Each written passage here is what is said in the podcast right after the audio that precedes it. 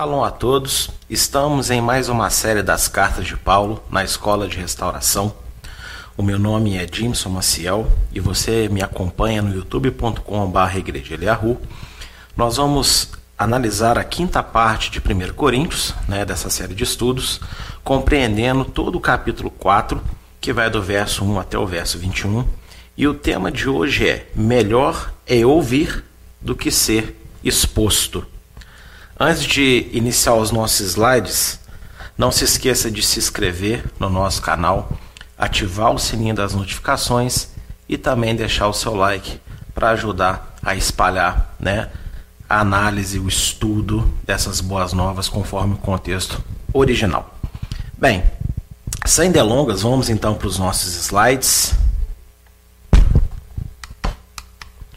Verso de 1 a 4 vai dizer o seguinte que os homens nos considerem como ministros do Messias e despenseiros dos mistérios de Deus. Além disso, requer-se dos despenseiros que cada um se ache fiel. Todavia, a mim muito pouco se me dá de ser julgado por vós, ou por algum juízo humano. Nem eu tampouco a mim mesmo me julgo, porque em nada me sinto culpado, mas nem por isso me considero justificado, pois quem me julga é o Senhor.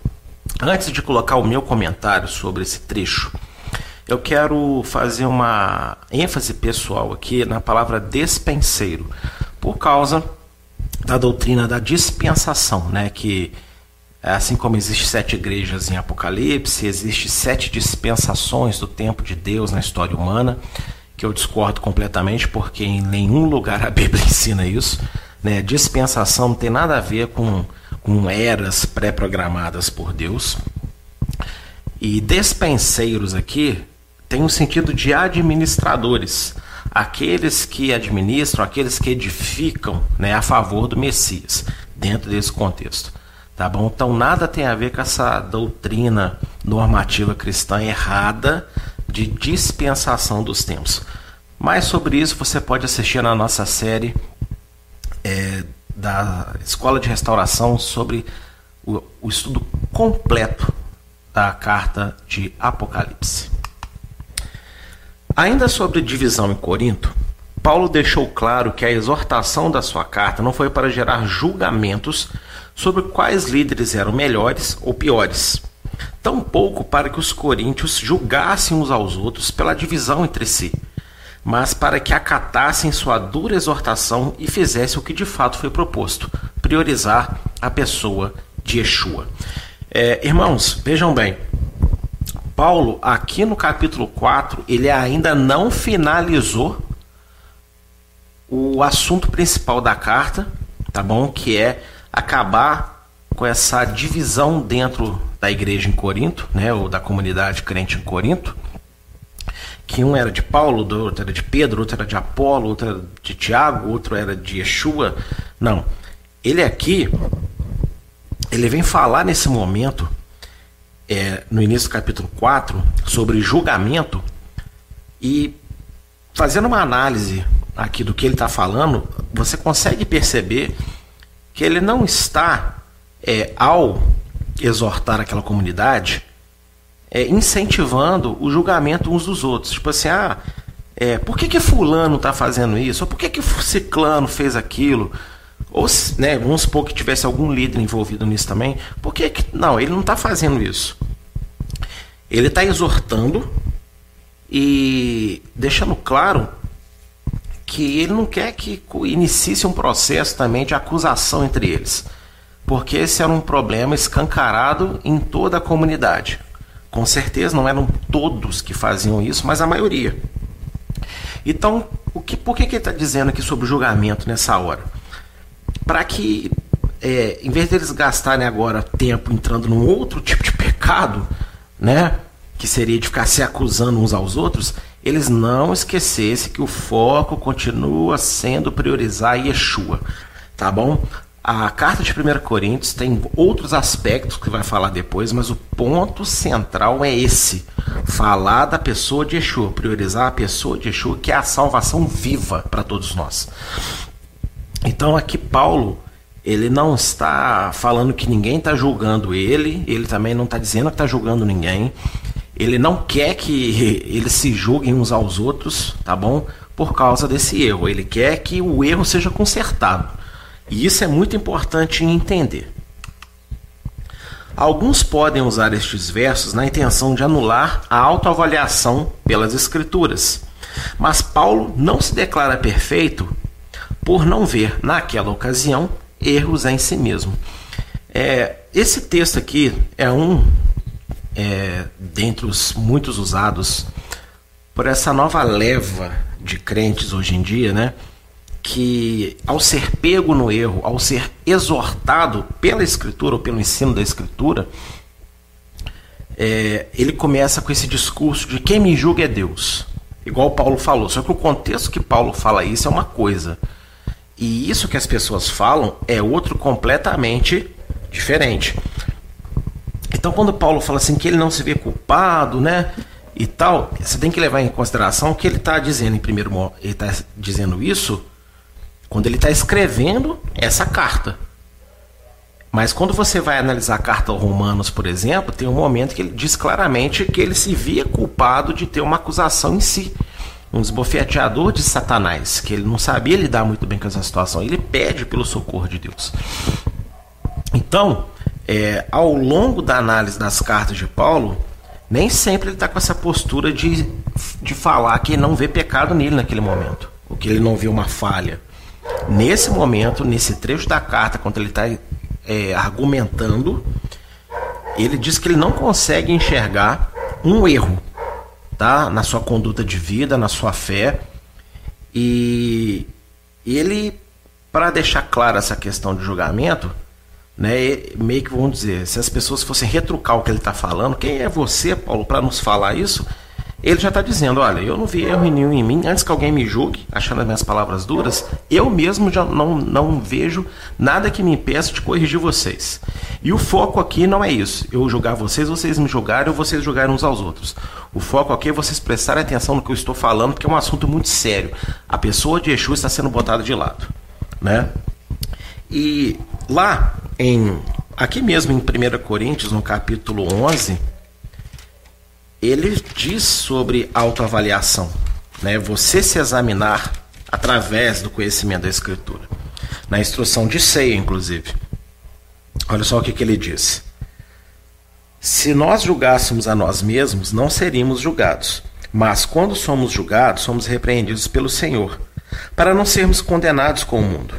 Portanto, meus irmãos, quando vos ajuntais para comer, esperai uns pelos outros. Na verdade, eu devia ter lido só até o verso 32, né? Mas já que já foi, é, Paulo está dizendo aqui que quando nos julgamos, não somos julgados. Ou seja, se a gente mesmo se examina através do estudo da palavra, conhecimento da palavra de Deus, se a gente se coloca diante desse espelho chamado Torá, chamado lei, e vê em nós os nossos defeitos e através dessa reflexão a gente muda o que é necessário pelo poder e fé de Yeshua, então a gente não vai dar brecha para ninguém ficar julgando a gente, ok? E isso que ele está falando é o que ele vê que os coríntios, por exemplo, não estão fazendo, eles não estão examinando a si próprios, porque senão não teria nem necessidade de ele estar tá escrevendo essa carta, ok? E com isso fica provado que esses versos aqui não podem ser usados por essas pessoas que não querem ter uma mudança de vida, uma melhoria de fé, né? E nem querem viver em santificação. Elas querem se dizer filhas de Deus, elas querem se dizer servas de Jesus, elas querem frequentar uma igreja ou não, mas elas não querem que ninguém fique metendo bedelho na vida delas. De forma geral, nós não fomos chamados para meter o bedelho na vida de ninguém.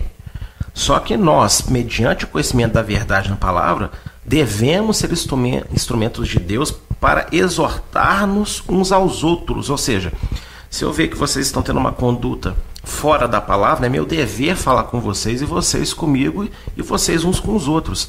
Agora, isso nada tem a ver com, com ficar vigiando por cima do muro o quintal da sua casa, ok? Isso é aquilo quando se apresenta, tá aos olhos de todos, uma coisa que você detectou naturalmente por convivência, pela, pela tomada de conhecimento de um aspecto na vida do irmão, e aí na palavra você sabe que a palavra tem um outro caminho para aquela conduta. Então, é, hoje as pessoas estão fugindo da correção usando essas palavras de Paulo de forma pervertida. Aí eu não me vejo como acusador. Só que Paulo não se via como acusado, é, como acusador não. Eu não me vejo como acusado de nada, né? Porque ele se sentia muito amado por Deus, ele é especial e Deus que sabe seu coração. Não é isso que ele quer dizer. Você tem que ir lá no, vers... no capítulo 11, que está destacado aí, verso 31 e 32, onde dá para entender claramente que quando Paulo diz aqui, eu não me sinto acusado por ninguém, não me sinto aqui que ninguém tem capacidade de me julgar nesse momento, nem eu mesmo, é porque perante a palavra, naquele momento, ele não estava fazendo nada de errado. Não se via fazendo nada de errado. Em, em contradição com os coríntios, que estavam tendo um erro muito grave, Paulo está dizendo: vocês não têm condição de me julgar. Porque o que vocês estão fazendo é muito sério. Né? E aí você entende justamente que lá no capítulo 11, quando ele está tá dando instrução de Páscoa, de ceia, ele meio que está repetindo de novo o argumento aqui dos primeiros capítulos, que eles só estão sendo julgados por ele, Paulo, que escreve a carta, porque eles estão dando brecha para isso, né? E eu sei que Paulo não estava sendo arrogante por causa desses textos que nós temos aí, né? 1 João, capítulo 1, né? Verso de 8 a 9 Outra vez vos escrevo um mandamento novo, que é verdadeiro nele e em vós, porque. Não, perdão, corta.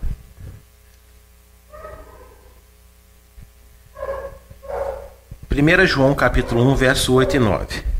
Se dissermos que não temos pecado, enganamos a nós mesmos, e não há verdade em nós. Se confessarmos os nossos pecados, ele é fiel e justo para nos perdoar os pecados e nos purificar de toda a injustiça. Tá vendo? João ensina que se a gente disser que não tem pecado, a gente está pecando. Então Paulo pecou? Não.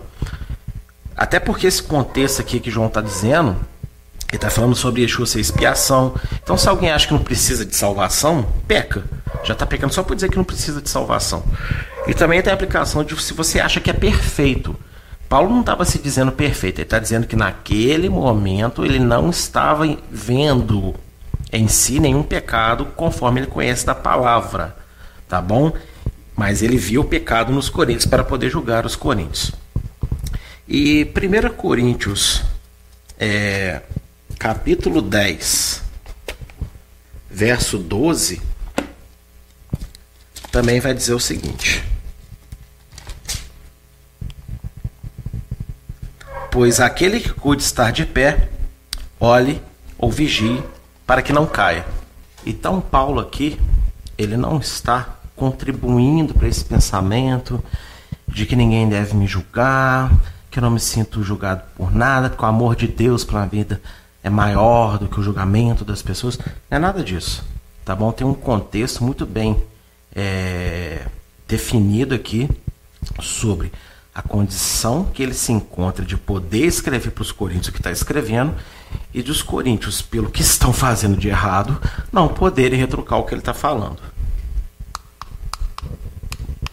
Verso 5 diz o seguinte: Portanto, nada julgueis antes do tempo, até que o Senhor venha, o qual também trará à luz as coisas ocultas das trevas, e manifestará os desígnios dos corações e então cada um receberá de Deus o louvor. O grande problema da falta de conhecimento e domínio mínimo sobre a totalidade bíblica, isto é, do seu contexto original, é a implantação de falsos conceitos na vida das pessoas. E neste caso, a ideia de que Paulo estava condenando todos os tipos de julgamentos, somada às palavras de Yeshua em Mateus 7, né, de 1 a 2, faz com que heresias sejam inseridas no meio do povo de Deus, em nome desta inverdade. Meus irmãos, é, quando Paulo diz que ninguém jogueis nada antes do tempo, né, nem, é, ele está falando aqui em relação, nada em relação ao que ele está exortando. Porque no verso de 1 a 4, desse capítulo 4, ele está acabando de dizer né, que o importante é que as pessoas foquem em obedecer o que ele está exortando. E não agora de sair do pecado de abandonar a pessoa de Yeshua, ou de tirar o foco de Yeshua, para começar a discutir de quem é a culpa dessa história, o porquê que fulano fez, porquê que o ciclano fez, ou porque talvez também por que foram escrever para Paulo, contando isso para Paulo, né? Então é, é, nesse contexto. Quando Yeshua também, lá no capítulo 7 de Mateus, fala: é, Não julgueis para não serdes julgados, é, ele não estava dizendo isso falando que não existe nenhum tipo de julgamento. A exortação de Yeshua ali não é essa, ok? E eu vou pegar emprestado o meu comentário da nossa série Sermão da Montanha sobre esse texto para colocar aí para vocês, para vocês entenderem isso, inclusive. Em 1 Coríntios 5:12, 6:2 e 11:31, você vai ver claramente o próprio Paulo nessa mesma carta de 1 Coríntios falando que nós devemos julgar algumas situações. Então você tem que entender contexto aqui. Tá? Em, uma, em um trecho, ele está falando contra o julgamento específico de um assunto que ele está tratando. Nos outros, ele está dizendo que a falta de julgamento é prejudicial para o corpo da igreja. É assim também Yeshua não estava condenando todo tipo de julgamento. Não é nada disso que ele estava exortando. O ensino de Paulo, portanto, o mesmo de Yeshua, e isso está na, na, aula 17 do, do Sermão da Montanha, aí no nosso canal, não é um escudo para que os pecadores se isentem das repreensões que merecem, nem um aval para implantar novas tendências na igreja, mas um alerta para os que ajudam outros a verem seus erros, porém não examinam a si próprios à luz da palavra de Deus. Então, quando Yeshua fala em Mateus 7, não julgueis para não seres julgados, ele não está dizendo que não existe nenhum tipo de julgamento que nós devemos fazer, de situações principalmente. Ele está dizendo, é um alerta que está dando para aquele que gosta de julgar, mas não gosta de se examinar. E é exatamente o contexto aqui de 1 Coríntios 4. Quando Paulo fala que não pode ser julgado por eles, não acho que eles têm condição de julgá-lo, e nem é o que ele está tentando fazer, criar julgamentos, mas ele está tentando resolver um problema. Então, é, ainda batendo nessa mesma tecla da tela anterior que eu falei, Hoje em dia, as pessoas que não querem mudar de vida, não querem melhorar a sua santidade para Deus, elas batem nesse tipo de argumento. É, não, ninguém pode me julgar, só quem me julga é Deus. Porém, a palavra de Deus nos dá poder de julgamento sobre situações. E muitas vezes, quando eu, como pastor, converso com pessoas, é muito comum eu falar com elas: olha, eu sei que você não teve essa intenção, porém, o que você está fazendo é isso. É isso que você está fazendo, sem perceber. Isso acontece demais nas visitas que eu faço. E é mais ou menos o que Yeshua estava ensinando e também aqui o que Paulo está dizendo. É, se você está num erro muito grande, você não tem que ficar julgando nada. Você tem que entender o erro que você está cometendo, se examinar e parar, para depois você querer ajudar outras pessoas. Então, assim, é, muito cuidado, eu quero frisar isso, viu? Muito cuidado com essa questão de, de você não se deixar repreend, é, ser repreendido, ser corrigido. Eu não estou falando para pessoas que pensam que pode te corrigir e que é, às vezes tira de trás da orelha, através de um versículo, vamos dizer assim, manipulado, aquilo que elas acham que deve corrigir. Estou falando de uma correção verdadeira, vinda de Deus, baseada, baseada na palavra de Deus, com verdade, na sua totalidade, no seu contexto original achando que ninguém pode te julgar. Não, Deus nos julga pela palavra. Ok? Yeshua nos perdoou, purificou os nossos pecados, mas a palavra de Deus o tempo inteiro está nos examinando para que a gente não perca essa salvação. Para a gente continue andando e se aperfeiçoando na luz do próprio Yeshua. Então tome cuidado para você não se tornar uma pessoa que não sabe ser exortada. Tá bom? Agora, o que acontece é exatamente o contexto de Mateus 7 e de aqui 1 Coríntios 4. Muitas vezes as pessoas estão em erros totalmente absurdos nas suas vidas, não enxergam esses erros que elas estão cometendo, porque elas não se examinam à luz das Escrituras, mas elas se sentem instrumentos de Deus para sair exortando todo mundo. Isso é, no mínimo, perigoso, tá bom? 1 Coríntios 4, de 6 a 7. E eu, irmãos, Apliquei estas coisas por semelhança a mim e a Apolo, por amor de vós, para que em nós aprendeis a não ir além do que está escrito, não vos ensoberbecendo a favor de um contra outro. Porque quem te fez diferente? E que tens tu que não tens recebido? E se o recebestes, por que te glorias, como se não o houveras recebido? O argumento de Paulo é: se tudo pertence a vocês, é por aquilo que Yeshua fez na cruz, sendo que vocês mesmos não, são propriedade dele e não fizeram nada para merecê-lo. Assim, é irracional que haja divisão entre vocês por preferência aos homens. E se esqueçam que o foco de todas as coisas é aquele que tudo lhes deu, Yeshua. Então aqui, é, Paulo ele está dizendo agora, inclusive está ampliando essa questão de julgamento aqui que ele está iniciando, dizendo o seguinte: vocês ficam julgando um determinado apóstolo melhor, o outro pior, é um líder melhor, o outro pior, sendo que tudo foi dado para nós, foi dado para vocês através de Yeshua. Então, é irracional você entrar em desmerecimento com um por favorecimento do outro, sendo que aquele outro que se tem alguma coisa é porque Yeshua fez dele aquilo. E ninguém fez nada para merecer isso. Então toda a glória pertence somente a Yeshua.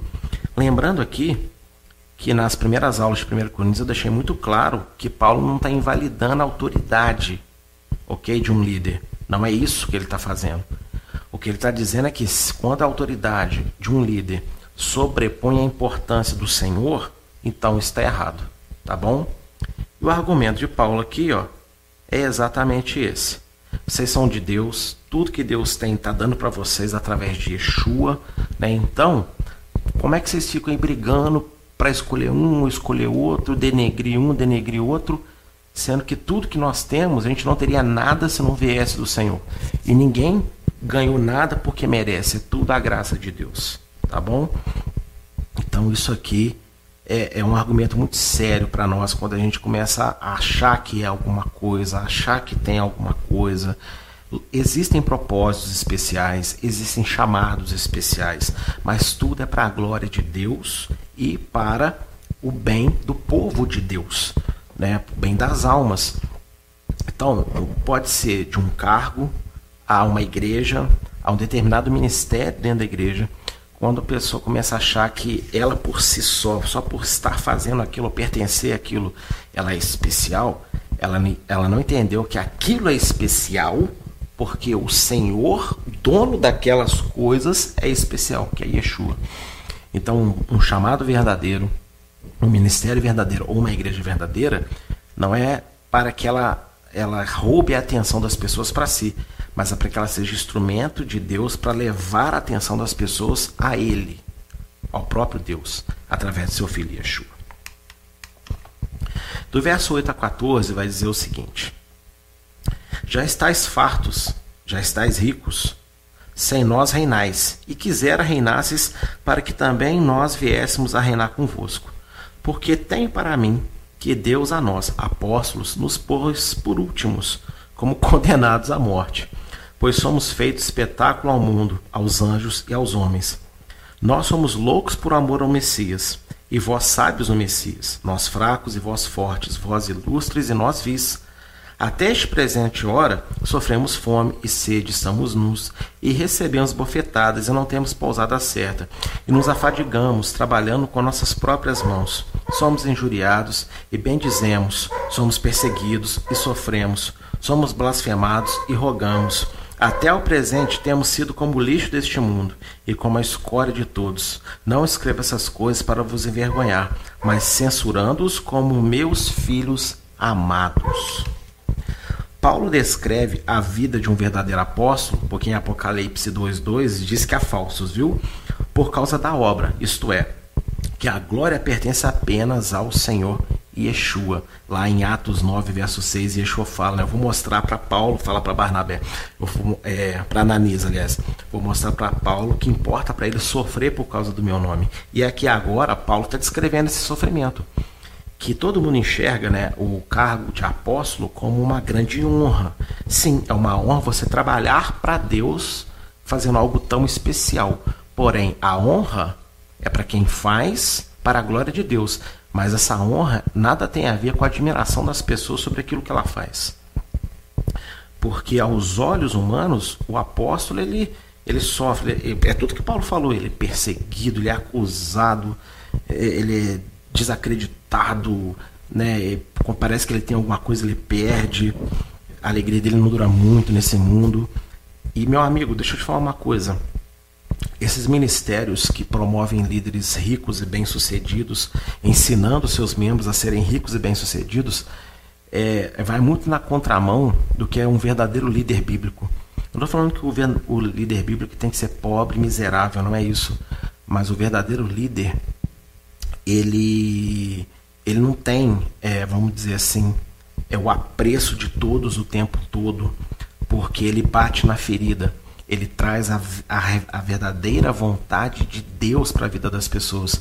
E como a maioria das pessoas diz que quer mais de Deus, mas não quer de verdade, quando elas são confrontadas com a palavra através da vida desse líder, é, elas se levantam contra, elas, elas abandonam, elas fingem. E eu sei disso na pele, tá bom? Um pouco que eu sofro, nada em comparação com os apóstolos, né? Lógico, o primeiro século, mas eu sei o que, que eu sofro aí por tentar trazer a Bíblia com verdade para a vida das pessoas, aplicando na vida das pessoas. Então, é, para você que é, vive uma ilusão de que o sucesso é, ministerial e midiático de alguns líderes cristãos no mundo é sinal de que Deus está ali com eles, Paulo está dando uma descrição aqui muito contrária a isso, de que na verdade o verdadeiro líder, o verdadeiro apóstolo, enfim, ele tem uma vida bem difícil, né? Porque Deus, inclusive, como Paulo fala, ele acha até que Deus é que faz isso, justamente para que aquela pessoa ali, sabe, eu acho que ela não se engrandeça, ela não se ensoberbeça, né? Para ela entender que ela é só um instrumento para a glória de Deus. Então, tomem cuidado, viu? Cada vez mais com todo tipo de liderança que expõe a sua glória, a sua pompa, a sua riqueza e quer ensinar a igreja a seguir o mesmo caminho. No mundo que vivemos, onde o dinheiro domina, eu sei que a maioria de vocês, às vezes, na inocência, pensa que isso daí é o que vocês têm que buscar. Mas não é, nós temos que buscar a glória de Deus através de uma vida de santidade, de verdade, em contradição a esse mundo que jaz o maligno. Verso 15 a 17 vai dizer assim: Porque Ainda que tivesses dez mil aios no Messias, não teríeis, contudo, muitos pais, porque eu, pelo Evangelho, vos gerei em Yeshua Messias. Admoesto-vos, portanto, a que sejais meus imitadores, por causa, por esta causa vos mandei Timóteo, meu filho amado, e fiel no Senhor, o qual vos lembrará os meus caminhos no Messias, como por toda a parte ensina em cada igreja. Ainda sobre a importância da contextualização correta dos argumentos usados pelos autores bíblicos, Paulo aqui diz que os apóstolos e líderes da igreja são aios no Messias, isto é, auxiliares do Senhor Yeshua para que a vontade dele se concretize em seus servos. Contudo, a mesma palavra aio, aos olhos dos antinomistas, aqueles que condenam a lei de Deus, fez da lei de Deus algo ruim, quando na verdade tem o mesmo sentido apresentado por Paulo aqui.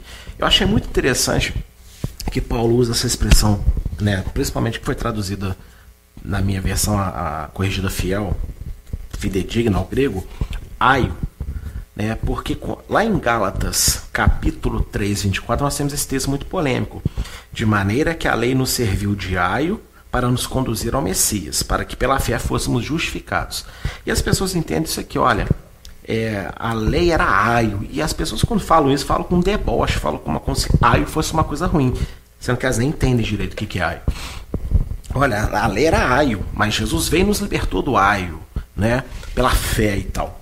Só que aqui em 1 Coríntios 4, quando ele está dizendo aqui sobre as pessoas estarem pegadas a líderes, ele diz assim: olha, ainda que vocês tenham 10 mil aios no Messias, ou seja, então ele não está chamando o aio de uma coisa ruim. Ele está dizendo que Aio é a serviço de Cristo, é a serviço de Yeshua, o Messias.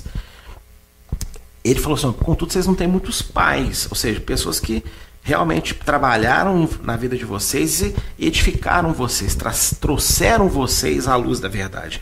E ele se coloca como pai dos Coríntios, nesse sentido de que foi ele que trabalhou a, a vamos dizer assim, a fundação dessa comunidade, ok? E ele disse: Sejais meus imitadores. Quando ele diz sejais meus imitadores, o que, que ele está fazendo nessa hora? Ele está se colocando como aio também, ok? Porque o aio aqui nesse contexto são, os, são aqueles que cuidam das coisas do Messias. Eles não são um alvo. Você não deve adorar e servir ao aio, mas o aio te ajuda você a adorar e a servir ao Messias. E essa é a mesma linguagem que ele usa em Gálatas. Só que lá em Gálatas, essa palavra aio tomou um sentido pejorativo de algo muito ruim em relação à lei.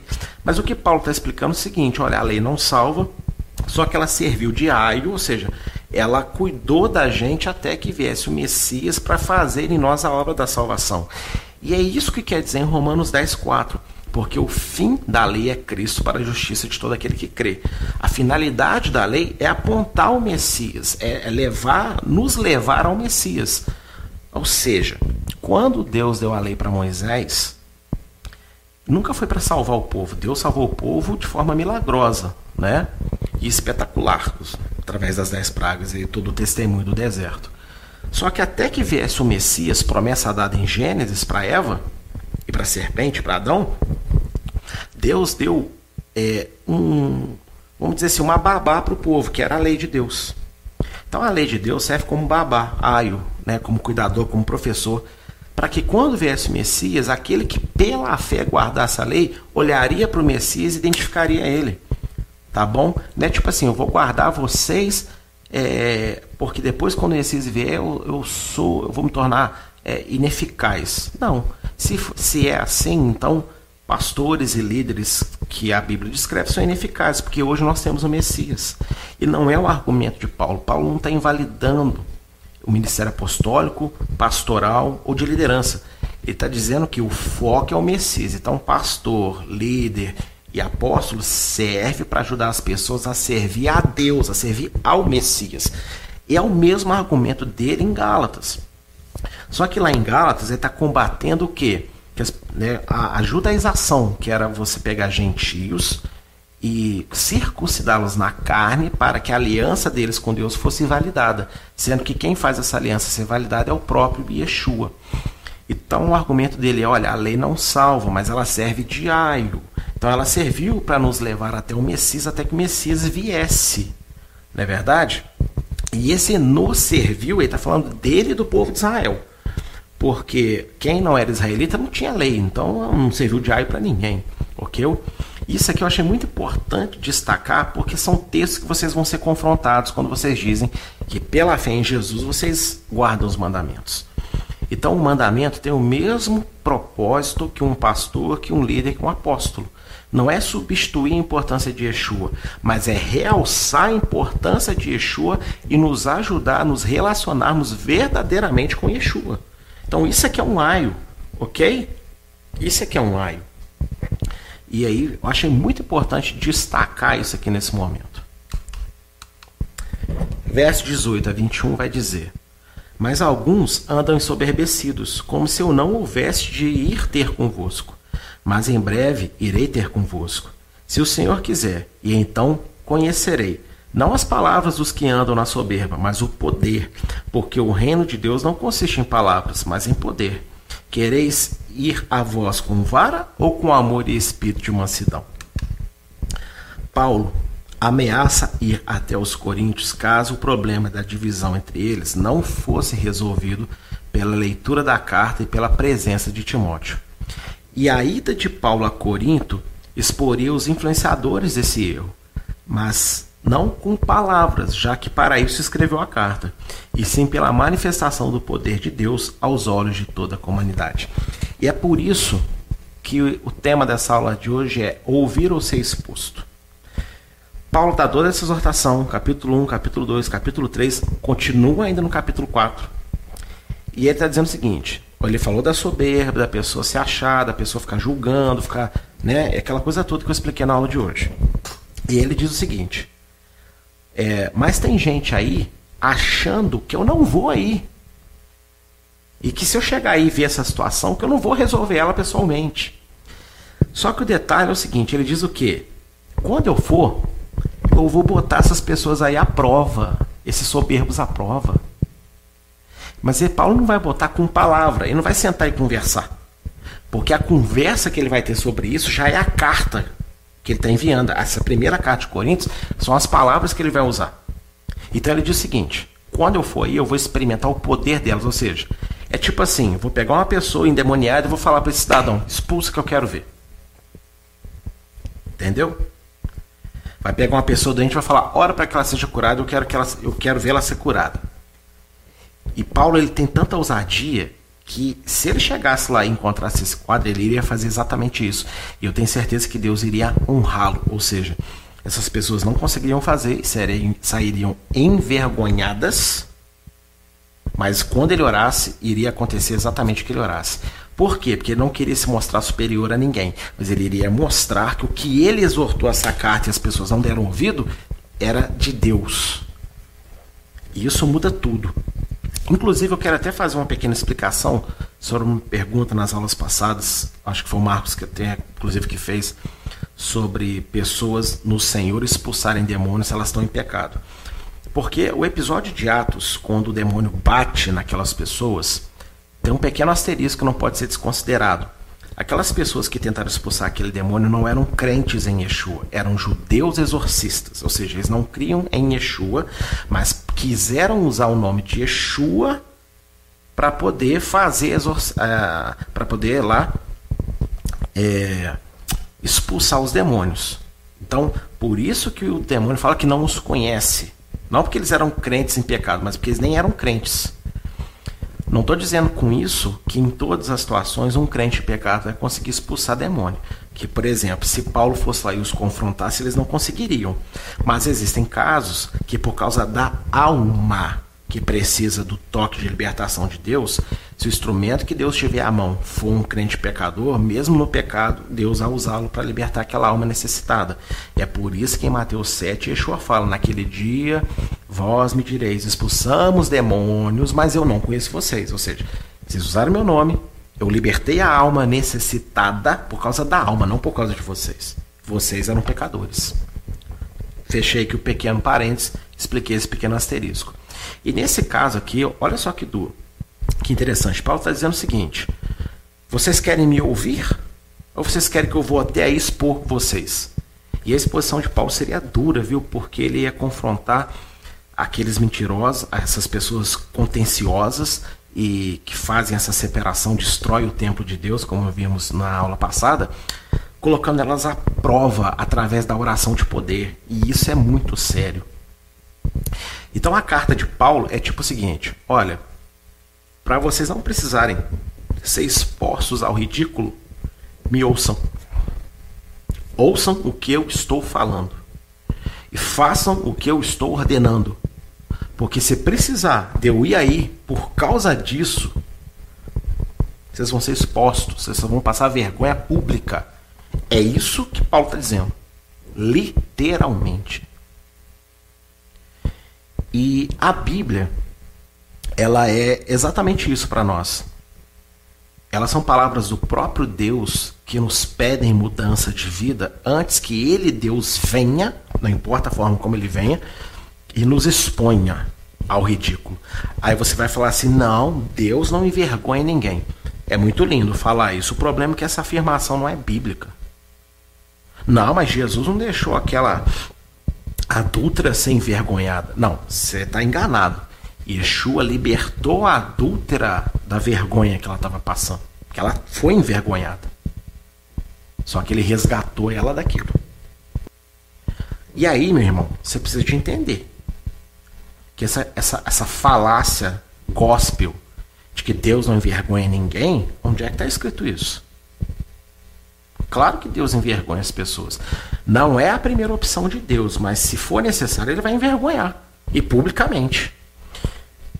Então, essa aula se chama Ouvir ou Ser Exposto, por quê? Porque nós temos que voltar para a palavra de Deus, nós temos que voltar para a Bíblia Sagrada. E a maioria dos crentes hoje não quer ouvir Bíblia. Usa a Bíblia para pegar seus versículos motivacionais, inspirar, que, que eles inspiram as suas necessidades e buscas pessoais pelas coisas da sua vida, mas não ouvem o que Deus está falando na palavra. Muitos dizem que a Bíblia possui mais de 3 mil promessas. E eu te garanto que se a Bíblia possui 3 mil promessas de bênção, ela deve possuir no mínimo três vezes isso de exortação. Ou seja, ela deve possuir então as 9 mil exortações. Porque Deus mais exorta do que promete. Então a gente tem que se desapegar dessas falsas verdades teológicas, dessas falsas afirmações gospel, evangélicas, protestantes, chama como quiser, e entender que a Bíblia é uma chance de nós ouvirmos o que Deus tem a dizer. De nós ouvirmos sobre o que realmente é santo, sobre o que realmente é verdadeiro, antes que o próprio Deus nos exponha. E a pior exposição vai vir no dia do juízo, quando diante de todos seremos colocados ali, ó, diante de Deus e julgados pelos pecados dos quais nós não nos arrependemos e das nossas obras ruins. Eu quero dar um exemplo sobre isso. Isaías 30, de 8 a 10, olha o que diz.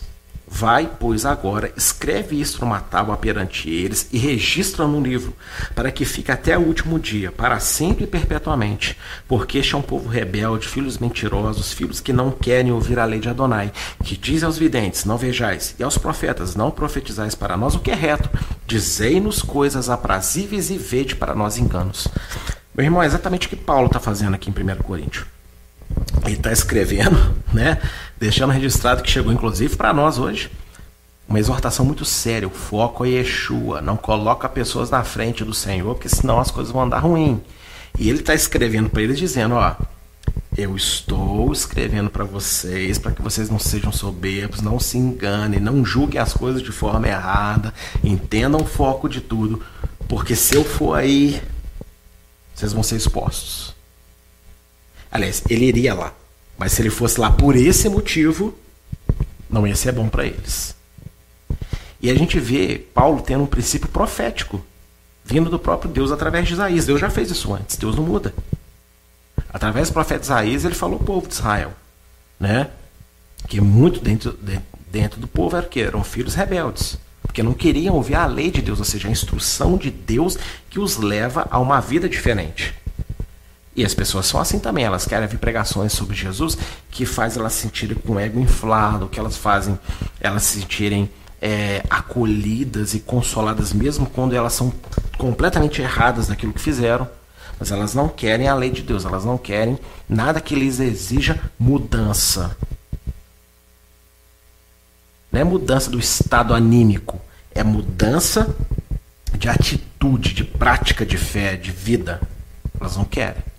Então, o que Paulo está fazendo em 1 Coríntios, né, que é pedindo para que os coríntios o ouçam antes que sejam expostos, é o mesmo padrão que Deus já fez em Isaías 30. E Jeremias 6, 17 a 19, olha o que nós temos também. Também pus atalaia sobre vós, dizendo: Estais atentos ao som da trombeta. Mas dizem: Não escutaremos. Portanto, ouve, vós nações, informa-te tu, ó congregação, de que se faz entre eles. Tu, ó terra, eis que trarei mal sobre este povo o próprio fruto dos seus pensamentos, porque não estão atentos às minhas palavras e rejeitam a minha lei. É exatamente o que Paulo está fazendo. Como atalaia, tocando uma trombeta sobre Coríntios, ele está dizendo: ó, cuidado com isso que vocês estão fazendo, mudem isso, né? Parem de pensar essas coisas, porque se eu for até vocês, eu vou expor vocês. E olha o que Deus está dizendo aqui em Jeremias. Né? Porque vocês não querem me ouvir, não querem ouvir a repreensão, o alerta que eu estou dando, né? Isso aqui é trombeta, atalaia. Então eu vou trazer sobre vocês o fruto dos seus próprios pensamentos. É tipo assim, é exatamente o que o Paulo está dizendo. Se eu for até vocês e pegar vocês nesse erro, eu vou expor vocês com o poder de Deus. Ou seja, esses pensamentos errados que vocês têm vão ser botados à prova e vocês vão passar vergonha. E isso vai ser ruína para vocês. Exatamente a linguagem de Jeremias. E aí eu quero dar agora um exemplo disso tudo acontecendo. 2 Samuel 12, 12. Natan falando com Davi depois do pecado de Batseba ser descoberto. Aí Deus falando assim, porque tu o fizeste em oculto mas eu faria este negócio perante todo Israel e perante o sol. Ou seja, Deus está falando através de Natan para Davi o seguinte: enquanto você adulterou, matou, matou é, Urias é, casou com essa mulher, escondido de todo mundo. Tudo isso que você fez, Davi, você fez né, escondendo seus rastros. Eu, Adonai, o teu Deus, vou tirar você do trono temporariamente. Vou fazer que de dentro da sua casa se levante um que vai deitar com suas mulheres todas, vai escandalizar tudo. E eu não vou fazer isso às escondidas, não. Todo mundo vai ver isso acontecer. Aí eu te pergunto: Deus não humilha? Nós estamos falando de um homem segundo o coração de Deus. Deus perdoou Davi, você vai ver depois lendo o restante desse diálogo. Mas a consequência veio.